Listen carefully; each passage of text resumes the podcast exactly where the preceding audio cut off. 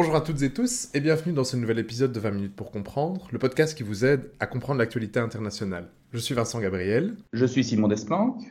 Et aujourd'hui, nous allons revenir sur un des éléments qui a, d'après le président des États-Unis de l'époque, Donald Trump, complètement changé le Moyen-Orient, les accords d'Abraham.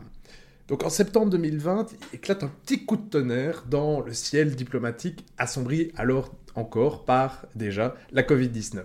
Des accords qu'on a donc appelés les accords d'Abraham, qui ont été signés entre Israël et les Émirats arabes unis ainsi que Bahreïn, sont signés à la Maison Blanche, on l'a dit, sous l'égide du président Trump.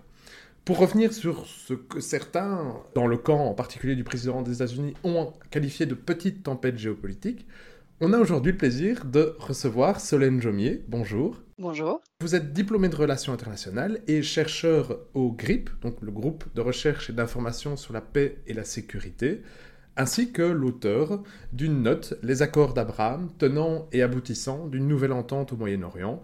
Donc vous êtes à peu près la personne parfaite pour discuter de tout ça. Et donc dans un premier temps, Solène Jomier, est-ce que vous pourriez nous exposer, nous expliquer, ben en fait c'est quoi, très simplement, les accords d'Abraham Qu'est-ce qu'ils prévoient et en quoi sont-ils inédits? Les accords d'Abraham, c'est un ensemble de textes qui ont été signés à l'automne et à l'hiver 2020-2021 qui rassemblent euh, cinq acteurs clés. Israël et quatre pays arabes, donc comme vous avez mentionné les Émirats arabes unis, le Bahreïn, mais aussi le Maroc et le Soudan. La période concernée, c'est euh, l'automne 2020. On a un premier coup de tonnerre qui est cette signature en grande pompe le 15 septembre des accords d'Abraham à la Maison-Blanche à Washington. Et puis, de manière un peu plus discrète, euh, en décembre 2020 et en janvier 2021, on a des annonces qui nous confirment que le Maroc et puis ensuite le Soudan se joignent à ces accords. Alors, qu'est-ce que c'est exactement les accords d'Abraham? C'est euh, un ensemble de textes. Il y a un texte conjoint qui est la déclaration commune, dite déclaration des accords d'Abraham, qui est signée par tous les, les pays concernés. Et puis, il y a une série de textes bilatéraux. Alors, ce qui est intéressant, c'est que déjà, dans le nom de ces textes bilatéraux, on voit une petite hiérarchie puisque le texte qui est signé entre Israël et les Émirats arabes unis s'appelle accord de paix, celui qui est signé entre Bahreïn et Israël s'appelle Déclaration de paix. Et puis quand on en arrive au Maroc, ce texte s'appelle Déclaration conjointe. Et euh, quand on arrive au cas du Soudan, on se rend compte qu'il n'y a pas de texte conjoint, il y, a une, euh, il y a un accord, il y a une déclaration de presse conjointe. Et c'est tout. Donc il y a déjà une, première hiérarchie. Ce qui est intéressant de voir aussi, c'est que euh, ces textes sont très succincts. Ils font quelques pages tout au plus et ils définissent des grandes lignes, mais vraiment très grandes. C'est-à-dire que par exemple, la déclaration commune, dite déclaration des accords d'Abraham, elle promet de maintenir et de renforcer la paix au Moyen-Orient et, elle encourage, en tout cas elle engage les pays signataires à poursuivre, euh, je cite, une vision de paix, de sécurité et de prospérité au Moyen-Orient et à travers le monde. Ça sonne comme une très belle promesse, mais c'est vrai que le texte en soi est une déclaration d'intention sans vraiment spécifier derrière comment aboutir à cette euh, vision de paix et de sécurité et surtout euh, finalement quels, sont les, tenants et les aboutissants de cette vision de paix. Donc euh, déjà, on se rend compte qu'en termes de substance, ce ne sont pas des accords très complets. Ce qui est intéressant dans ce que vous dites ici, c'est que ça me rappelle un petit peu le, ce qu'on a pu dire à l'issue de la rencontre Trump-Kim Jong-un, dans le cas de la Corée du Nord, c'est-à-dire quelque chose d'assez finalement théâtral, en grande pompe, annoncé à grand renfort de, de photo-ops, etc., mais finalement peu de substance également. Et ça m'amène à une question de manière plus, peut-être plus générale, mais vous avez passé en revue toute une série d'acteurs, mais quelles ont été les motivations, au-delà des États-Unis, de, de, ces différents, de ces différents pays, à s'impliquer dans ces accords? Alors, chacun de ces pays a, a un intérêt particulier à, à, aller signer ces accords. Ce qu'il faut comprendre déjà, c'est que chacun est en position un petit peu différente vis-à-vis de ces accords. On a vu euh, chacun a signé un texte avec euh, une, forme d'engagement un petit peu différente. Moi, j'aime bien la, la métaphore de la piscine. C'est-à-dire que pour les Émirats arabes unis, ça y est, on est dans un accord de paix, on plonge pleinement dans la piscine. Alors que à l'autre bout, on a le Soudan qui signe la déclaration commune sans vraiment signer de traité à côté. Donc eux, ils sont plutôt, on trempe le pied, mais on ne sait pas trop si on y va ou pas. Ils restent sur le transat, quoi. Oui, voilà. carrément, oui.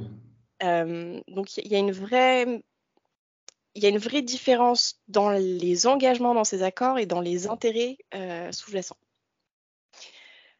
Avant de rentrer vraiment dans, le détail de euh, qui a quel intérêt à faire quoi, pour moi, ce qu'il faut regarder, c'est ce que sont ces accords et ce qu'ils ne sont pas.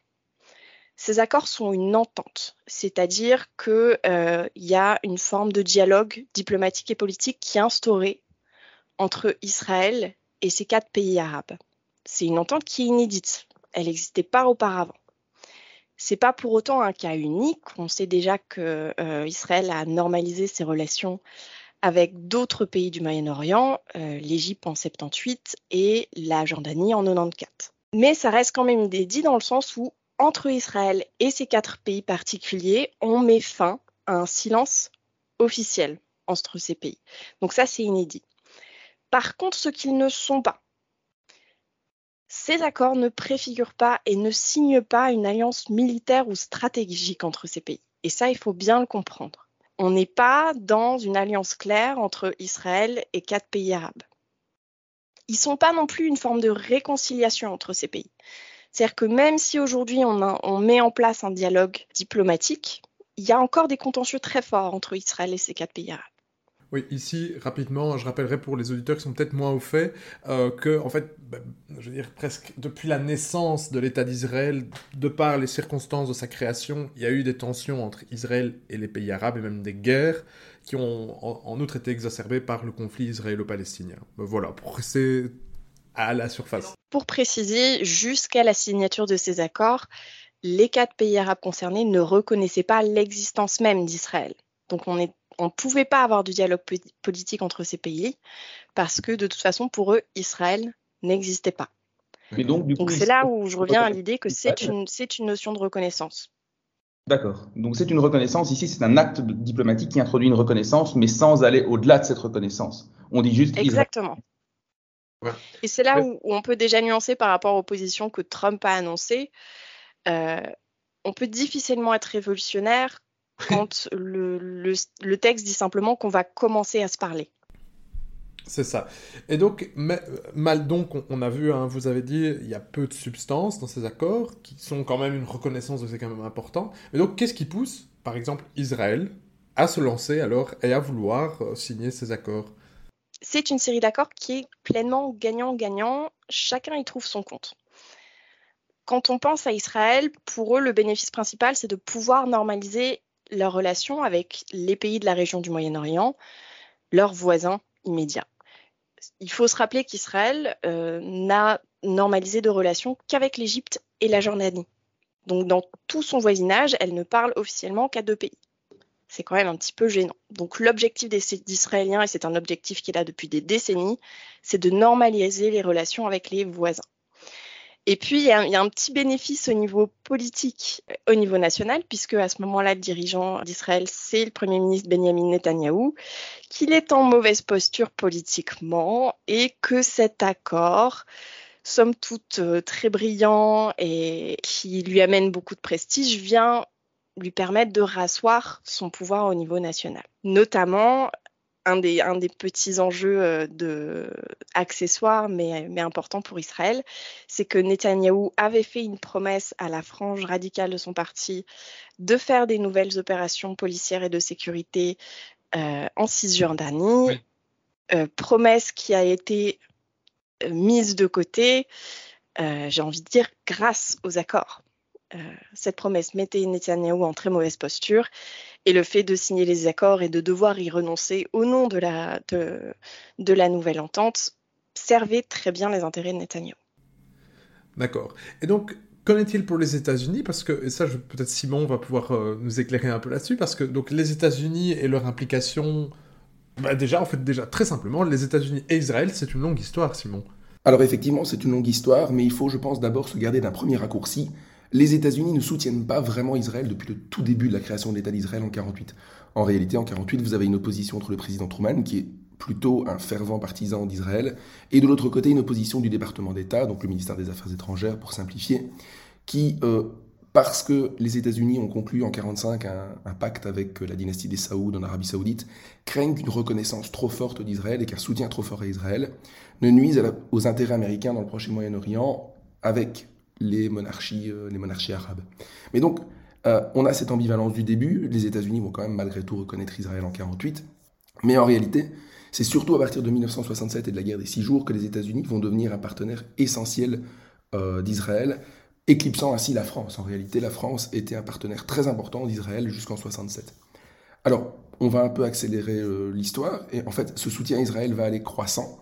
Ce qui fait que même quand vous êtes un démocrate aussi euh, critique de la colonisation israélienne qu'Obama, vous devez malgré tout composer avec, euh, avec Israël.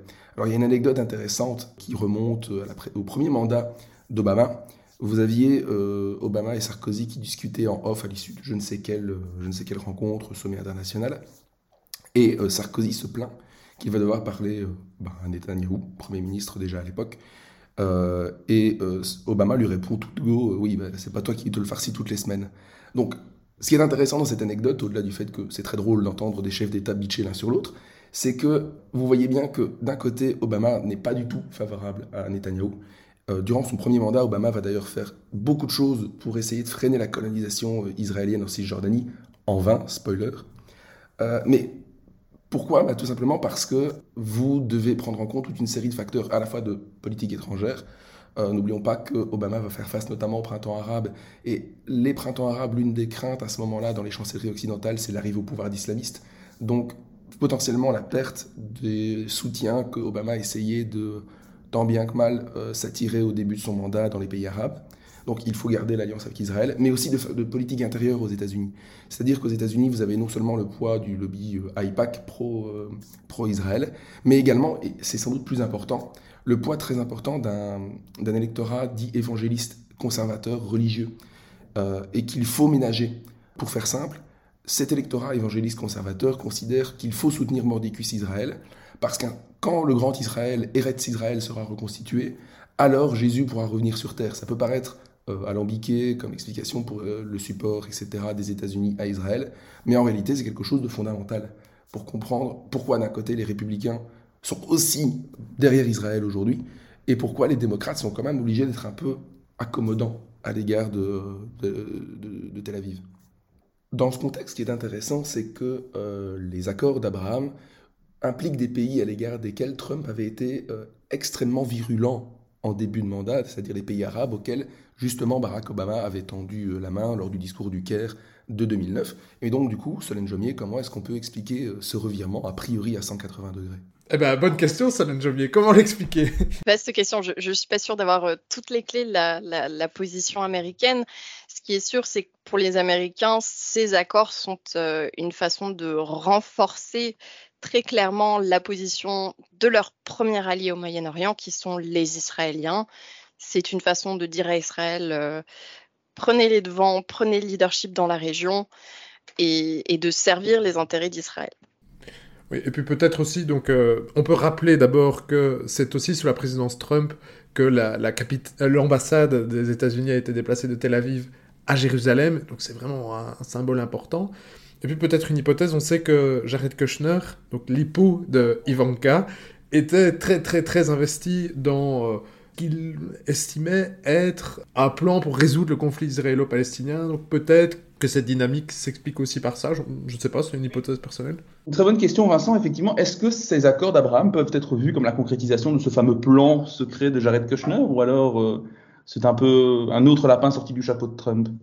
Alors, je n'irai pas euh, spéculer sur le rôle précis de, Jared Kushner dans ces accords. Je peux surtout vous confirmer qu'il a, il a permis le, rapprochement, surtout en, début de mandat de Trump, euh, avec le, prince Mohamed Ben Salman, euh, donc le prince héritier d'Arabie Saoudite, où Jared Kushner, semble-t-il, a, joué un, un rôle prééminent dans, ce, rapprochement, et joue encore un, rôle. Hein. Je pense qu'il y avait dans la presse récemment, euh, alors il faudrait que je puisse revérifier, mais euh, des informations sur des contrats privés signés par les sociétés de Jared Kushner en Arabie Saoudite, avec des intérêts financiers qui ne servent pas toujours forcément les intérêts politiques.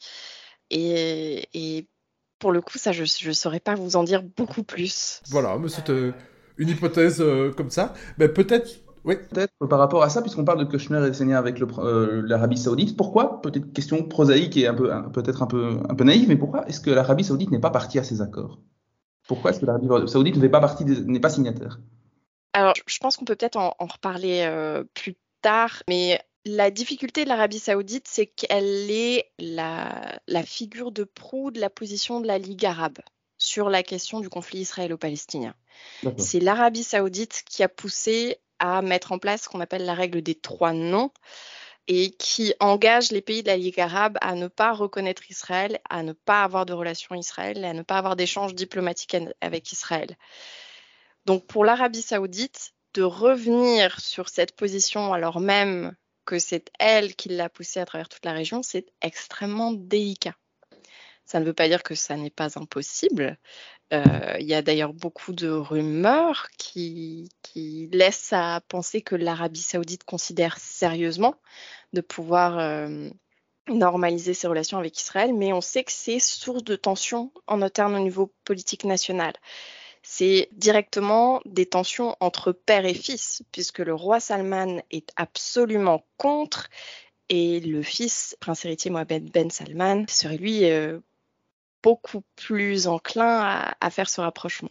Et il a d'ailleurs, euh, il aurait rencontré, euh, bon, secrètement, mais tellement secrètement qu'on le sait, il a rencontré le, le Benjamin Netanyahu, qui était à l'époque Premier ministre d'Israël.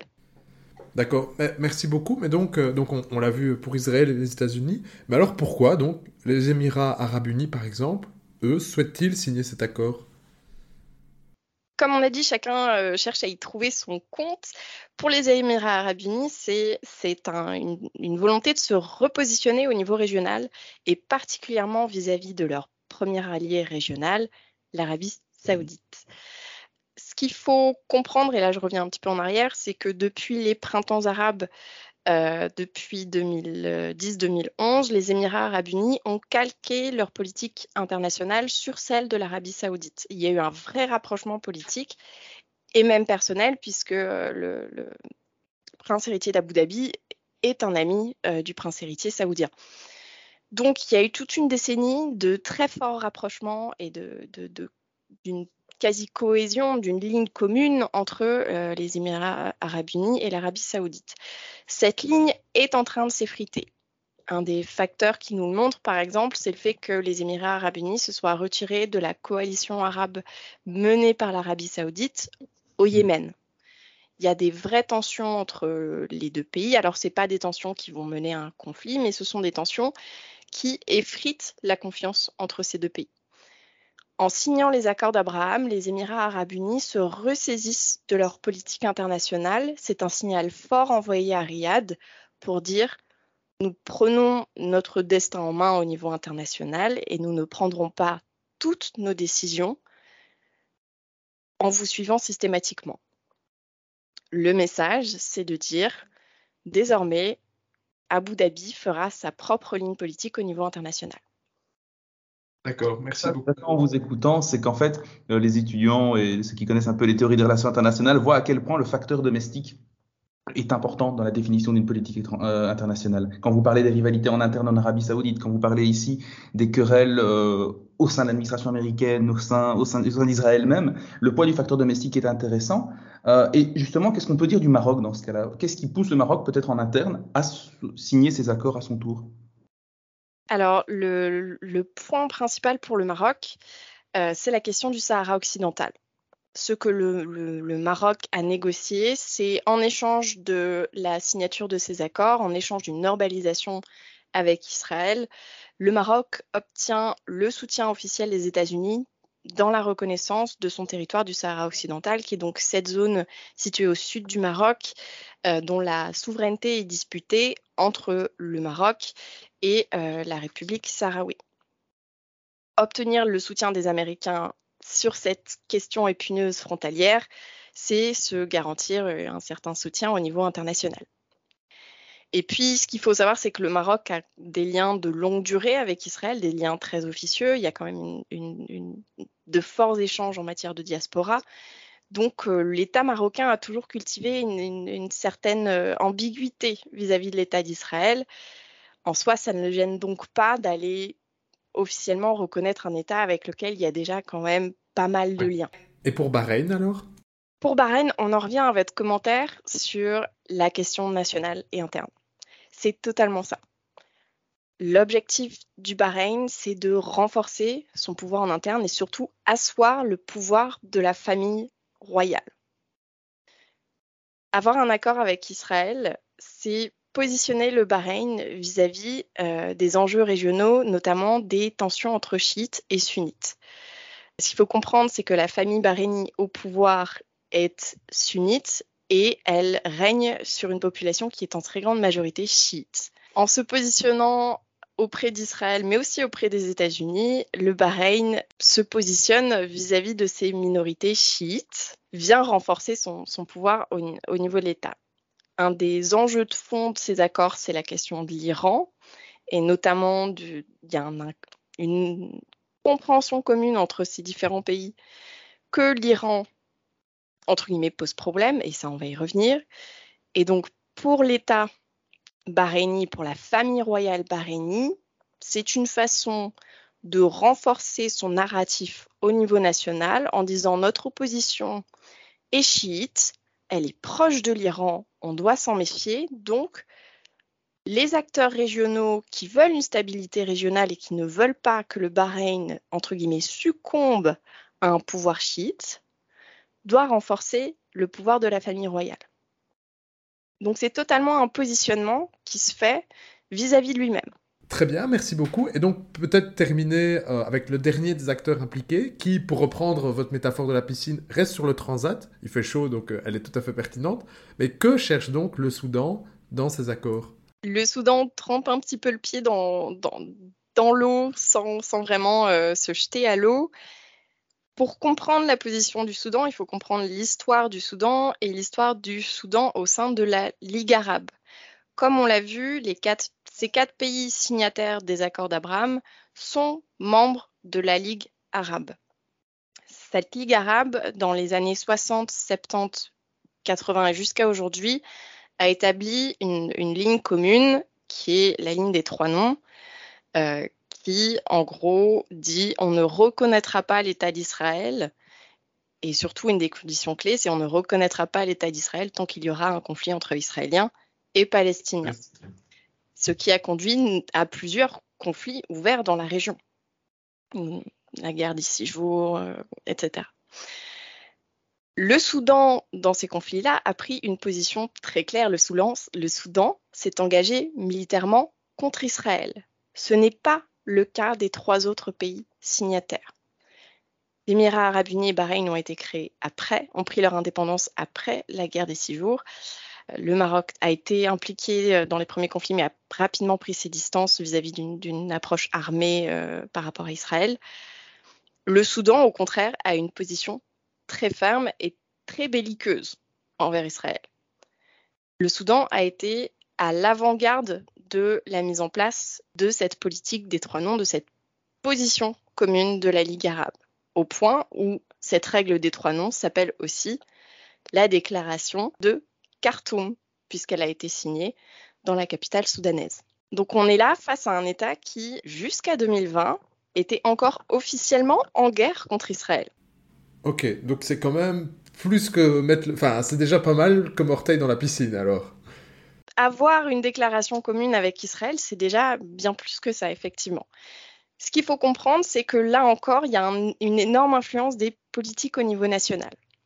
Pourquoi? Parce que depuis plusieurs décennies, le Soudan était euh, dirigé par El-Béchir, qui est donc un dictateur, qui lui était plutôt proche de l'Iran, très anti-Israël, et qui, au tournant du conflit au Yémen euh, en 2015-2016, s'est d'un seul coup distancé de, l'Iran pour se rapprocher de la Ligue arabe. À ce moment-là, il y a eu des premières rumeurs de possibles contacts entre Israël et le Soudan, mais sans plus. Mais en 2019, El-Béchir a été renversé par une révolution civile et militaire et les nouveaux dirigeants du pays ont revisité totalement la politique internationale du pays. Un des aspects, c'est une très forte volonté de se rapprocher des Américains. Pourquoi? Parce que les Américains sont garants de l'aide internationale. Pourquoi ils sont garants? Parce que les Américains ont placé le pays depuis des années sur euh, leur liste noire des pays sponsorisant le terrorisme, ce qui bloque toute forme d'aide internationale au Soudan, surtout en matière de développement. Se rapprocher des Américains, c'est réussir à obtenir le retrait du Soudan de la liste des pays sponsorisant le terrorisme. Et donc, pour ce faire, le Soudan doit faire une concession, et cette concession, c'est d'aller repenser leur positionnement vis-à-vis d'Israël. D'accord, très bien. Merci beaucoup Solène Jomier. On vous retrouvera donc la semaine prochaine pour les conséquences et aller voir un peu ce qu'il en est sur le terrain de ces accords. Pour les auditeurs qui ne résistent pas au suspense et qui sont écrasés par celui-ci, ben, on va les inviter à se tourner vers la note que vous avez écrite euh, et qui abordera déjà donc ces conséquences. Merci beaucoup.